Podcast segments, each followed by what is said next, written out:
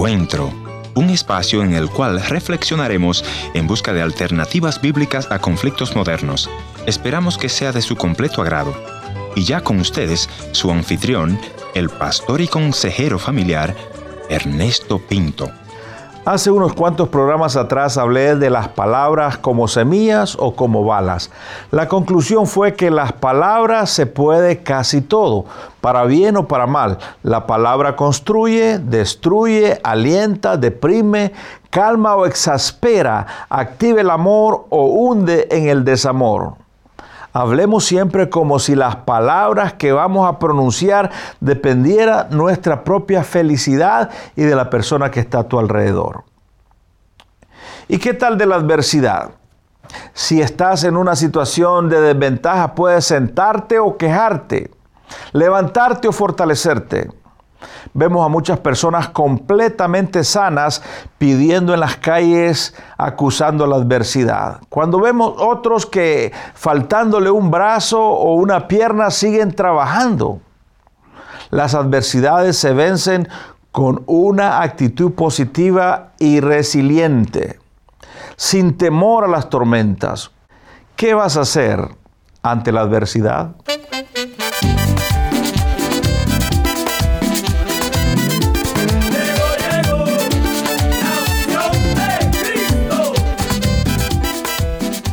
Hoy conversaré con el empresario Roberto Contreras, empresario y comunicador social.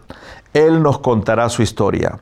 Mientras tanto, le animo a usted que nos visite nuestro portal www.encuentro.ca. Desde esa página puede enviarme sus comentarios. Ahora sí, demos la bienvenida a nuestro buen amigo Roberto Contreras.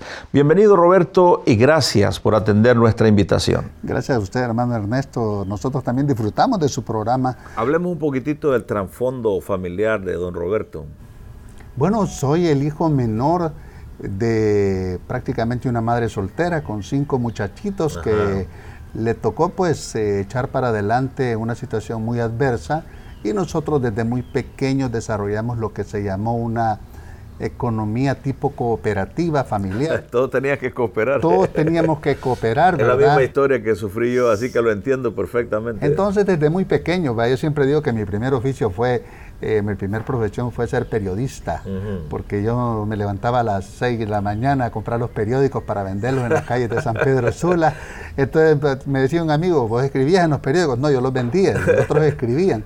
Entonces vendíamos periódicos, lustrábamos zapatos en aquella San Pedro Sula, que abría las oportunidades a las familias que veníamos de Choloma, de, las aldeas. Eh, pues San Pedro Sula es una ciudad de paso, más nosotros nos quedamos y se fue haciendo grande esta ciudad se abrieron las oportunidades en San Pedro Sula y después de vender periódicos, lustrar zapatos, lavar vehículos, eh, ser conserje como por seis años para sacar eh, nuestro título de perito mercantil y contador público, eh, fuimos luchando un poquito por acá, un poquito por allá y pues San Pedro Sula ha sido una ciudad de muchas oportunidades y aquí nos ha bendecido Dios. ¿Cómo se siente el corazón de un niño que tiene que trabajar desde los siete años? Bueno, eh, yo no cambiaría mi infancia nunca. Si a mí me dijeran que yo iba a nacer en el seno de una familia, si tuviera la oportunidad de volver a nacer y me dicen, vas a nacer en el seno de una familia donde no tengas que haber luchado tanto en tu infancia, yo no cambiaría mi infancia. ¿Por qué? Quiero volver a tener la misma mamá y el mismo padrastro que tuve, porque creo que fueron las adversidades y las limitaciones de mi infancia las que el Señor utilizó para convertirme en un emprendedor y en un empresario en lo que soy ahora. Aunque en ese momento no lo sabía, ¿no? Sí. es un proceso que uno va atravesando. Porque claro, sin embargo, el Señor ya tenía un plan en mi vida. él ya lo y en medio de la adversidad iba fortaleciéndome, porque ese es el problema. Muchas personas toman las adversidades de la vida para quejarse de ellas. Los emprendedores utilizamos las adversidades como cadenas oxidadas, las rompemos. Muchas personas toman las adversidades como cadenas de acero inoxidable. Van arrastrando y arrastrando y nunca las logran romper.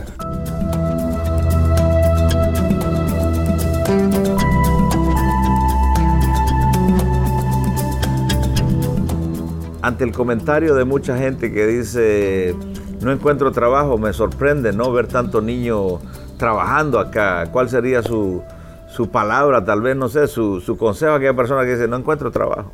Bueno, yo creo que eh, esta ciudad nos da unas oportunidades enormes a nosotros. Yo cada vez que miro a un niño vendiendo periódicos, cuando miro a un niño vendiendo que ilustra zapatos, cuando miro a un niño en los bordos o lo miro descalzo, digo yo, ahí va un dueño de Power Chicken, ahí va un empresario.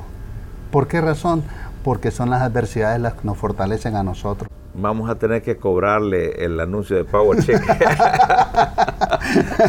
este Power Chicken es que... No, pero no vamos a hablar, vamos a hablar de eso ahora. Sí, es que Power Chicken empluma en, en, el corazón del Señor. Este pollito empluma en el corazón del Señor, porque cuando me dijeron este proyecto no sirve, me dijo la compañía que nos vendía los refrescos, si no empiezas a vender cervezas y si no empiezas a vender cigarrillos aquí, la gente se va a ir y tu empresa va a quebrar. Hablando con mi esposa me dijo, porque los principios no son negociables. Muchas veces el ser humano en medio de crisis empieza a negociar sus principios. Y la fortaleza de Power Chicken descansa en que se establece en el principio de la familia no alcohol, no cigarrillos. Por tal razón, independientemente que las crisis lleguen a nuestra vida, nuestros principios no deben ser negociados. No se negocian. No.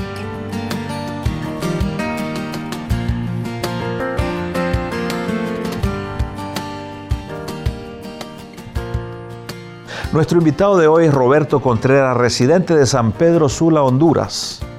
En el segmento anterior, don Roberto nos contaba cómo él en sus negocios decidieron junto a su esposa no vender bebidas alcohólicas ni tampoco tabaco. Los valores no se negocian, dijo Roberto. Pero ¿qué pasaba en la vida de nuestro invitado antes de llegar a esas convicciones? Cuéntenos esa etapa, Roberto. Cuando yo conozco a mi novia, que ya es mi, mi esposa, pues yo empiezo a ver el, el, hecho de que desde nuestra infancia nosotros pues este, nunca tuvimos vicios de decir marcados por cigarrillo, marcados por alcohol, sino de repente alguna tendencia hacia lo que es ser un hombre mujeriego. Entonces, volver y decir, ok, eh, no puedo faltar al respeto a mi esposa, yo tengo que ser un hombre de una sola mujer y eso fue algo que marcó mi vida también. Cuando yo vengo a los pies del Señor, llego primero yo por misericordia del Señor, después llevo a mi esposa. ¿Por qué sucede que que Roberto tiene que acercarse al Señor? Un enorme vacío en mi vida, un enorme vacío en mi vida porque en medio de nuestra infancia, nuestros quehaceres, nuestro trabajo, no había oportunidad de ir a una iglesia. No conocimos del Señor en nuestra infancia nosotros. Mamá era una persona que pasaba muy ocupada vendiendo de repente yucas en una esquina, donde yo le apoyaba a trabajar también eh, nuestro padre de crianza no conocía del Señor tampoco. Por tal razón nos que habíamos criado como pequeños animalitos que no entendíamos de dónde habíamos venido nosotros. No sabíamos que la existencia de un creador. Hay un vacío en el corazón de Roberto entonces. Existe el vacío y aquella de repente como ansiedad de saber por qué estoy aquí yo. ¿A qué vine yo a este mundo? Entonces, cuando me voy encontrando que no son las mujeres las que llenan mi vida, sino que es mi familia y mi esposa, entonces alguien me invita a una reunión de hombres cristianos de negocios. Y yo digo, ¿de qué me van a hablar? Yo pensé que me iban a hablar de cómo hacer negocios porque mi situación económica era difícil. Y dije yo, si voy a esta reunión, mis problemas económicos están resueltos.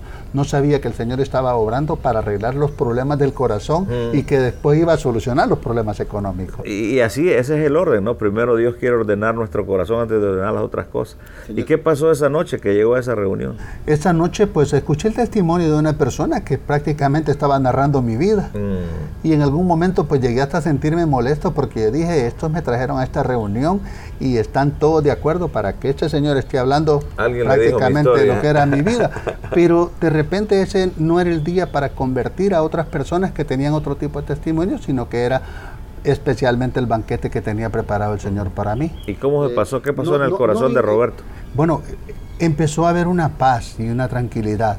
Empecé a darme cuenta que habían había alguien que sí podía llenar mi vida. ¿Cuál fue la reacción de la esposa esta noche que le dice, Total, he encontrado paz en el Señor? Bueno, en vez de una alegría y una frase de felicidad, mm. una cara de incredulidad. Así. ¿Ah, no, te creo. No lo puedo creer. No, lo, creo. Hasta que no lo vea, no lo puedo creer.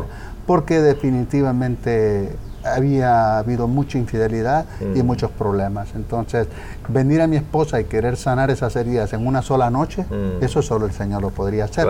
Pero después fuimos caminando de la mano del Señor y fuimos viendo los grandes cambios en nuestra vida. Ahora ya a nuestra edad, pues estamos eh, en proceso de, cada día pues este, ya queremos empezar a ver a nuestros nietos, el próximo año se nos casa nuestra hija mayor y estamos definitivamente viendo la mano de Dios en todo lo que emprendemos, ¿verdad? Aquel niño que, que fue descalzo a la escuela, aquel niño que vendió periódicos y todo, ahora somos personas pues que el Señor nos ha dado una empresa tan grande en la cual ya somos 300 personas que laboramos para 300 personas. 300 personas, sí, eh, en siete restaurantes eh, diseminados en todo Honduras y el Señor nos ha bendecido de una manera que realmente no lo merecemos pero a Él le ha placido. Solo tú tienes para mí de tu amor, disfrutar de tu perdón. Solo tú tienes para mí de tu amor, disfrutar de tu favor Siendo Roberto un empresario exitoso en esta ciudad, ¿cuál sería su mensaje eh, de esperanza? Tal vez aquel empresario que tal vez tiene ese vacío que usted tenía, ¿cuál sería su mensaje? Entender que hay un camino mejor en Cristo Jesús. Nosotros eh, conocimos de Él, seguimos perseverando en Él porque yo creo que el hombre que trabaja por hacer dinero, lo más largo que llega es a un banco. Y si su vida depende de una chequera, qué tristeza, ¿verdad? Porque cuando se acabe el dinero, se acabará su felicidad. Pero si su vida descansa en Cristo Jesús, definitivamente nunca se va a acabar la felicidad. Porque Él dará aquella paz que sobrepasa todo entendimiento humano y que no se puede comprar con dinero. Como yo digo siempre, Él siempre está con sus brazos abiertos esperándonos. Amén. Amén, definitivamente. Entonces, eso es lo que yo puedo ver también. Cómo podemos bendecir a los demás a través de las bendiciones que Dios nos da a nosotros. Caminar con el Señor es bien fácil.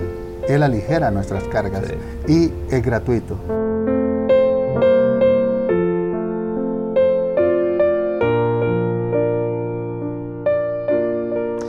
Deseo agradecer profundamente a don Roberto por compartir su historia con nosotros y a usted que nos ha visitado, muchas gracias por su preferencia, pero no quisiera despedirme sin mencionarle que el propósito de Dios al enviar a Jesucristo fue para que nos acercáramos a Él.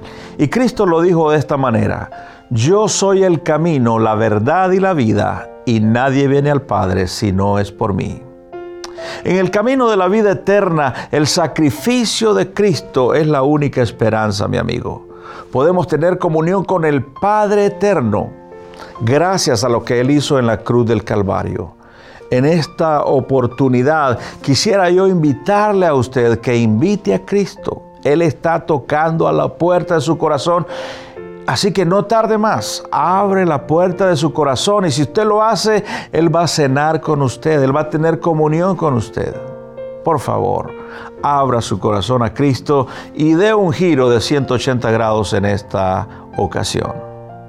Al despedirme, le voy a recordar una vez más que Dios le ama y yo también.